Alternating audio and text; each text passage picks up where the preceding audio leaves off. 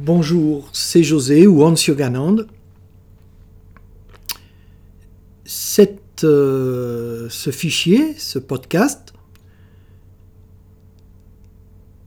a comme sujet quelle est l'utilité réelle de connaître des techniques de méditation anciennes, efficaces spirituellement. Alors, pourquoi je pose euh, cette question? Parce que j'ai vu une vidéo sur YouTube qui montrait un swami, le swami Sivananda, qui s'en allait euh, de Calcutta à Londres par avion. Et au moment où il la, douane, l'enregistrement, il a montré son passeport sur lequel il y avait mentionné une date, 1850 je crois. Ça lui faisait 120 euh, ans d'âge, quoi. Donc personne n'y a cru, il a raté son vol, le temps de, procéder à un contrôle plus poussé de, sa pièce d'identité. Ils ont dû se résoudre à, reconnaître que ce passeport était juste et que sa date de naissance était la bonne date, qu'il avait bien 120 ans cet homme-là. Et le pire, selon les commentateurs de cette vidéo, où on voit ce swami indien, le pire, c'est que cet homme est en pleine forme, il fait du yoga, du hatha yoga, il, est souple, euh, il fait pas du tout son âge, quoi. Hein. Il fait pas 20 ans non plus, mais enfin, 120 ans, euh, non. Hein. Et il ne se souvient pas, dit la vidéo, de la dernière fois où il a été malade. Il dit que que euh, les maladies, il les évite, il les vainc juste par la méditation. Et on raconte que cet homme-là a passé des années dans la montagne, au Tibet, a rencontré des moines bouddhistes qui lui ont donné des secrets de longévité. Alors,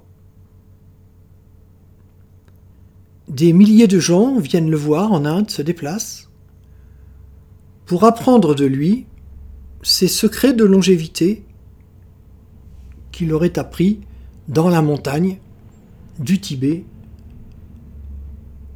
en Inde, auprès des moines bouddhistes. Comme quoi il n'y a pas que du sel rose au Tibet, dans l'Himalaya. Alors, je ne sais pas depuis quand le but du bouddhisme c'est de vivre vieux.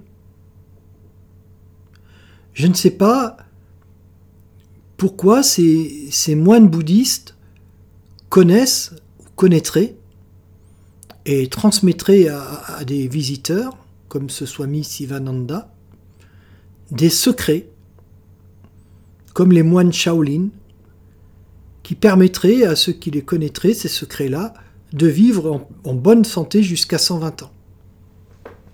Déjà, les bouddhistes m'étonnaient par une chose, c'est que il prenait une vie, une existence vertueuse de façon à accumuler du bon karma afin que dans l'incarnation suivante, ils aient une vie heureuse.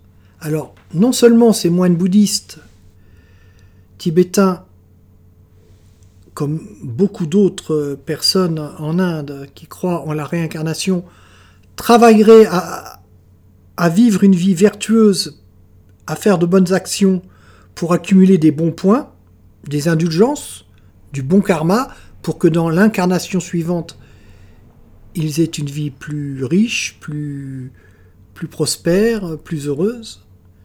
Mais en plus, ils connaîtraient des secrets pour vivre jusqu'à 120 ans.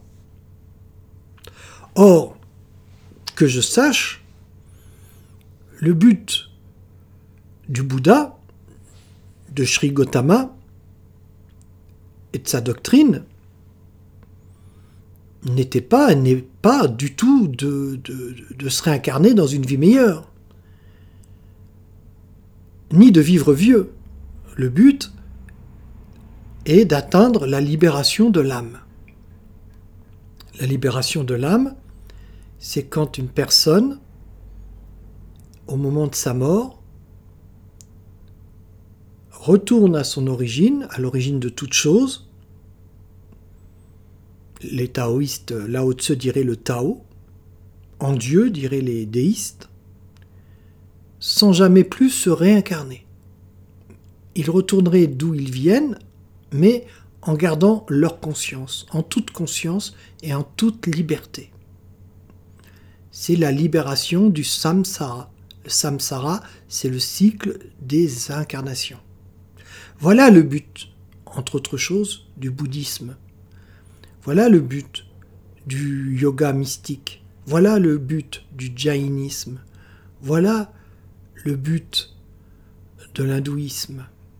C'est la libération de l'âme. Ce n'est pas la réincarnation dans une vie meilleure.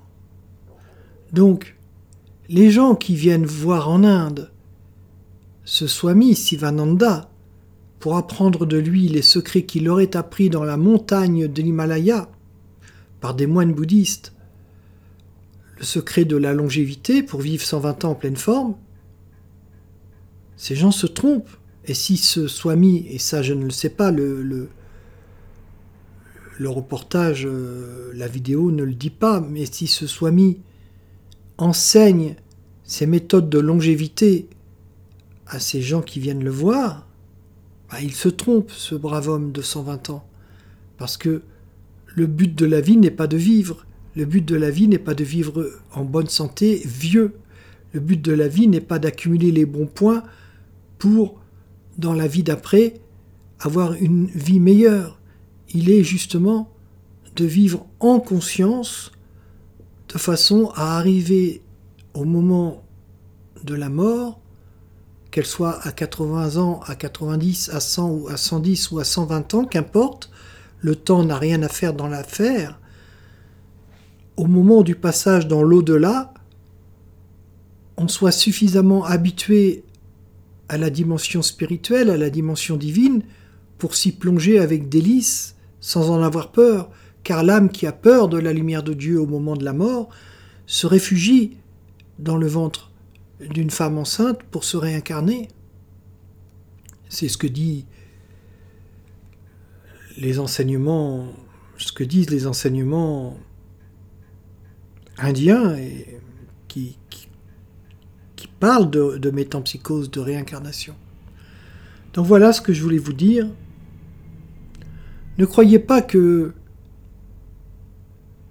les méthodes de méditation, qu'elles soient bouddhistes ou autres, efficaces, authentiques, aient comme but comme motivation de vous, de, vous faire vivre vieux et en bonne santé.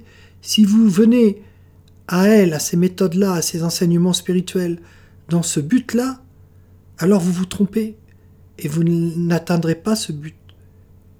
Car ces, ces voies spirituelles ne mènent pas à la longévité. Même si s'il est possible qu'un des effets secondaires de ces pratiques profondes est de vous maintenir jeune, ce n'est qu'un effet secondaire. L'effet principal de ces pratiques spirituelles profondes n'est pas de vous maintenir en bonne santé et jeune, mais de vous faire garder votre âme d'enfant de façon à arriver au royaume comme un enfant.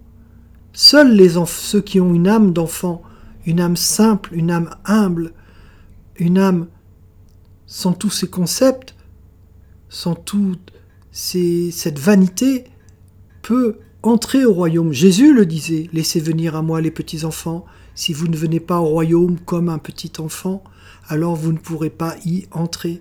Il faut laisser mourir le vieil homme en esprit pour renaître au nouvel homme, au royaume.